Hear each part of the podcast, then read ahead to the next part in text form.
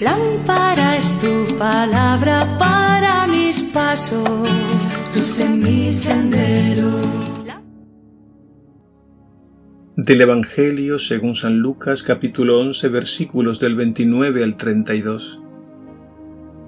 En aquel tiempo la multitud se aglomeraba y Jesús se puso a decirles, Esta generación es malvada, reclaman una señal y no se le concederá más señal que la de Jonás.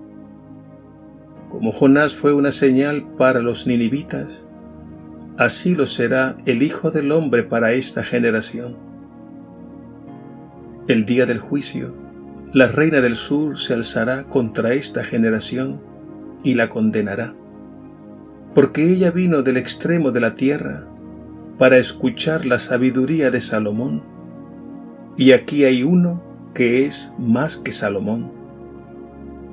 El día del juicio los ninivitas se alzarán contra esta generación y la condenarán, porque ellos se convirtieron por la predicación de Jonás, y aquí hay uno que es más que Jonás. Palabra del Señor. Gloria a ti, Señor Jesús.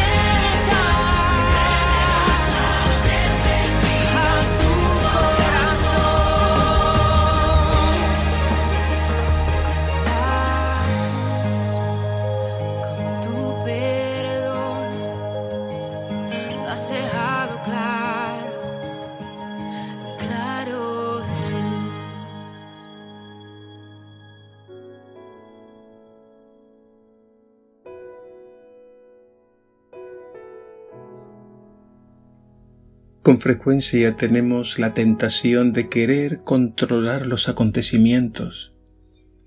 Hay algo en el fondo de nuestro ser que nos mueve para hacer que las cosas sucedan conforme a nuestros planes y deseos.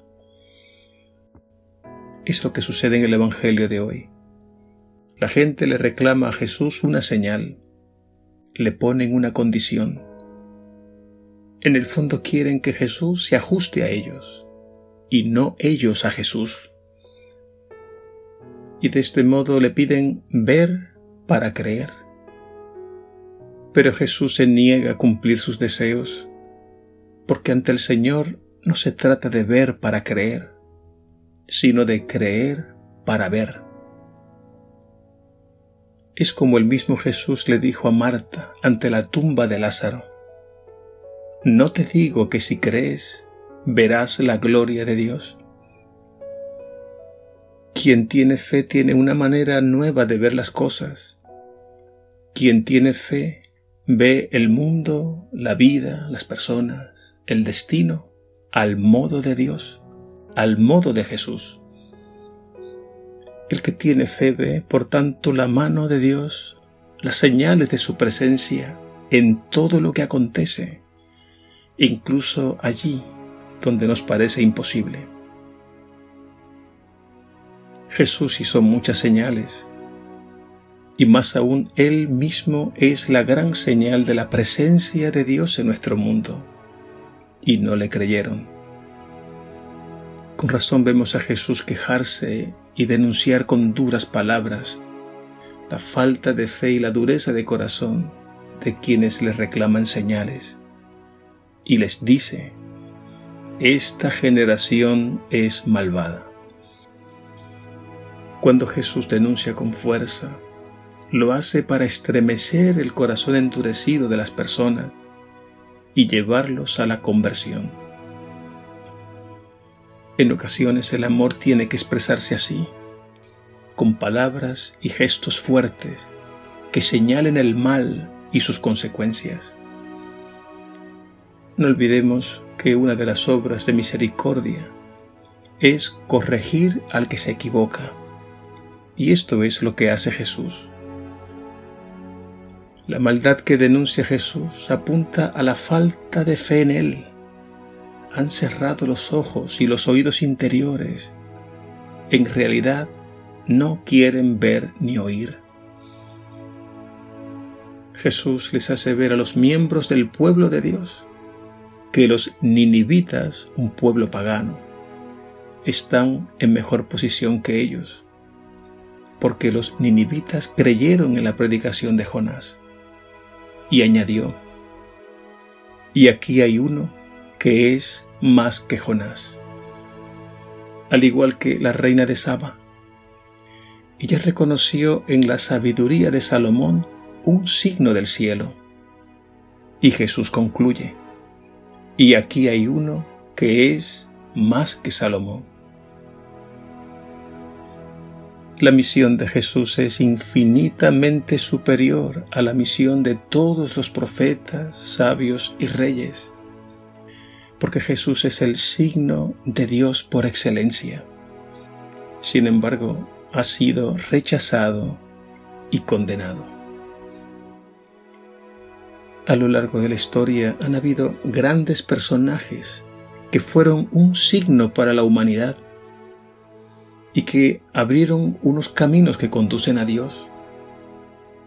Pero Jesús es más que todos ellos.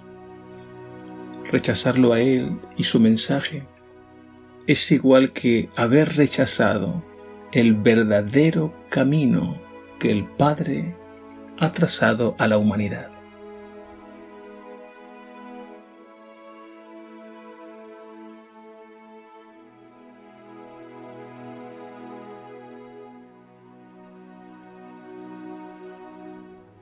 Señor Jesús, tú eres la gran señal de Dios en nuestro mundo.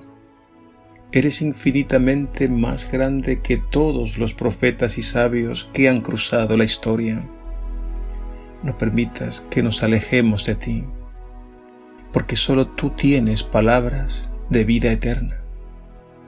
Aumenta nuestra fe en ti para que nos unamos indisolublemente a ti y reconozcamos para siempre que tú eres el único Señor, el único Maestro, el único Salvador de la humanidad. A ti la gloria por los siglos de los siglos. Amén.